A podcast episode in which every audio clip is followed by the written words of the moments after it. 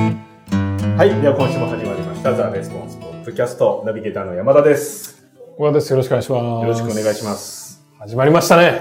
おっと、珍しい番組でしょう。8 8月 が月が始まりました始ね。まりました始まりまし。た何ですか、8月は。 8月は何何でですすか お盆休み。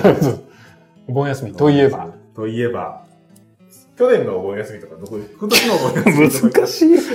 難しい去年のお盆休み覚えてる 人なかなかいないよ。で僕もそれを聞いて、去年はさすがに覚えてないなと思って、今年どっかに行かれる予定とかああるのんですか。ね、今年はね、終戦キャンペーンをやろうと思って。何ですか何ですかどういうことですか終戦キャンペーン。あの、えどういうことですか戦争ですか終戦戦。争です。戦争。ついさっき、はい。あの、企画してあなるほど話したんだけどプランダントヒストリーその。のプライドのヒストリーで、やっぱ8月といえば終戦だろうと。なるほど。終戦キャンペーンやらなあかんな、みたいな。終戦キャンペーン。そうそうなるほど。違和感がすごいですけど、その二つと言葉の組み合わせが。はい。いや、それもね、はい。違和感、終戦キャンペーンがまだマシな方で、また待ちな方ですかちょっと、っていうのも、はい。いきなりドスンとそっちの話に入りますから、はい。